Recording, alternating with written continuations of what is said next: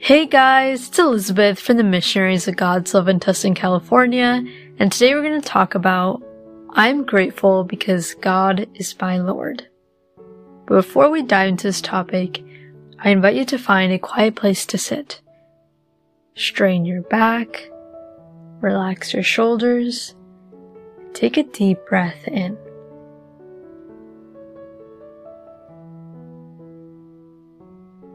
Invite the Holy Spirit to come to you. Holy Spirit, please come to me and fill me with your presence, even if I don't deserve you. But I really need you. I never want to live a day without your presence, without your guidance. Please teach me how can I love you more? How can I be more obedient? And please take care of all the people I love and the people I encounter in my life. Thank you for listening to my prayer.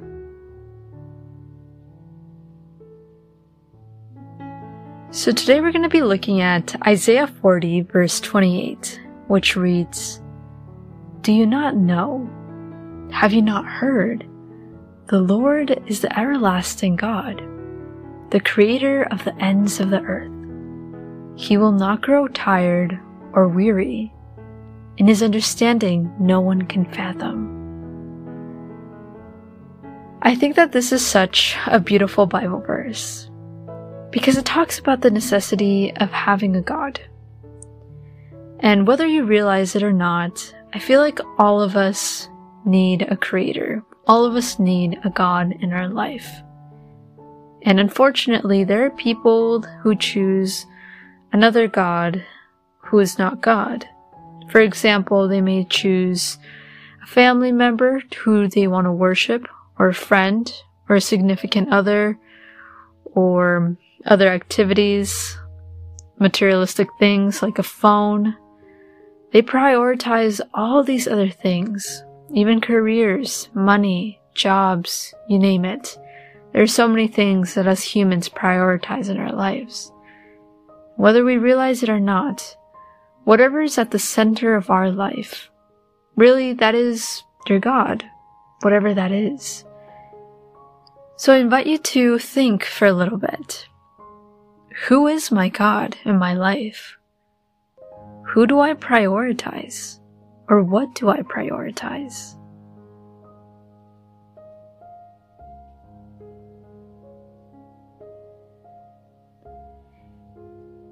Now, if your answer was another person or another thing or an activity, I'm glad that you're taking the first step of realizing that God is not your God.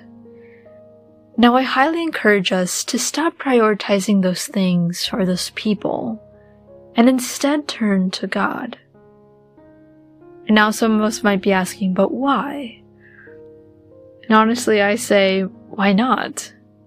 Because here in Isaiah, it tells us that the Lord is everlasting and that He is the creator of the ends of the earth. I think that this is very comforting because a lot of the things that we rely on are not everlasting. They're actually all temporal. Nothing lasts in this earth. And I think it's very comforting to know that God is our creator because he knows everything. Literally, because he created the whole earth, he created the whole universe, he created everything. And I don't know about you, but I would really put my trust on God because he's our creator. He knows us more than anyone in this planet. And what's even more comforting is to know that he will not grow tired or weary. How many times have we tried to contact that one friend or that one family member or that one person, but they weren't able to be there for us? I don't know, I remember it happening to me sometimes where I really need some support, but that person wasn't there for me. Either that they were really busy or sometimes we try to contact people in the middle of the night because sometimes that's where we can't sleep. But it is so wonderful to know that God is always going to be there for you. He's with us 24 7. I don't know about you, but that's a really big plus because there's not really a human being that's really up 24 7 for us. And honestly, I'm so happy to know that God is always here for us. Because I sometimes look at myself and look at how the way humanity is going in the news and it's disappointing, painful, and tiring. The way that we humans act does grow tiring after mistake after mistake after disobedience after disobedience after stubbornness after stubbornness. But here God says, I'm always going to be here, and I won't grow tired as long as you are with me, as long as you obey me, and as long as you love me. And that is such a loving, warm, comforting thing to know. And again, this just gives me more reason why I want to trust God and why I invite all of us to put our trust and our lives in the hands of God. And if you weren't convinced yet, the verse ends with, and his understanding no one can fathom. Now I know for some of us, this is not very comforting because sometimes we're very controlling and we want to know everything. And especially there's people that get very confused because they're like, why are there so many bad things going on in the world? Or why do so many bad things happen to me? Or why do kids die at a young age? Aren't they innocent? There's so many whys that we have in our life and in this world. And we want to know everything. But really, we can't know not even the slightest bit about God, no matter how hard we try. But that's not really the point.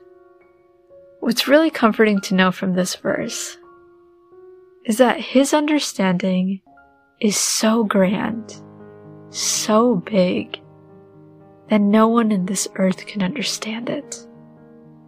So, in other words, He knows everything, and He knows best. So, yes, we do go through hardships. Yes, there's some pretty bad things going on in the world. But that is why we should go to God. Because all of that chaos, all that craziness, all of that mess that we have in our life and out there in the world, we need to go to God and rely on His understanding, even if we don't understand it. Because He knows best, and He'll always take care of us, and always want what is good for us. Even if it's not the way we want it, God's grand understanding is always better than ours. So let us all put our trust in our lives in God. I invite you to continue meditating on this topic and tell God, Speak to me, O Lord, for your servant is listening.